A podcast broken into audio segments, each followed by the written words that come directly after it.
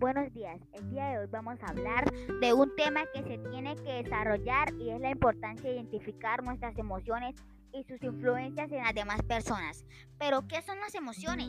Las emociones son reacciones que presentan modos de adaptación del individuo cuando percibe un objeto, persona, lugar, suceso o recuerdo importante.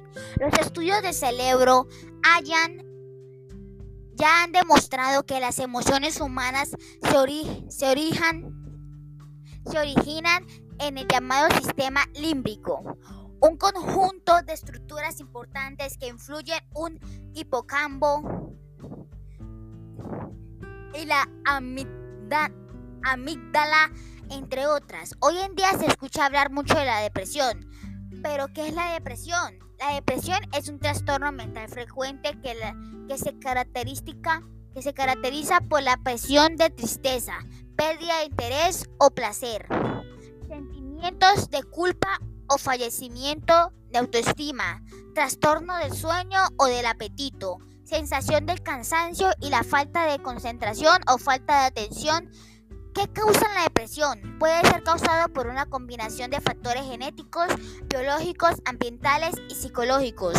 Todas las personas son diferentes, pero los siguientes factores pueden aumentar la probabilidad de que una persona se deprima. Tener familiares consanguíneos que hayan tenido depresión. Los síntomas de la depresión que más fluyen son estado de ánimo irritable o bajo o bajo la mayoría de las veces dificultad para conciliar el sueño o acceso del sueño. Cambio, cambio grande en el, en el apetito a menudo aumenta pérdida de peso, cansancio y falta de energía, sentimientos de inhumanidad, odio a sí mismo y culpa. En la actualidad hay un trastorno que está afectando a la gran parte de la población y más en la juventud.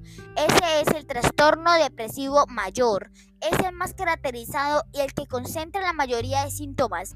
Cuando el paciente se muestra exactamente apático y con inhibición psicomotriz, se habla también de melancolía. En, las, en los casos más graves conduce, la, conduce al estupor depresivo.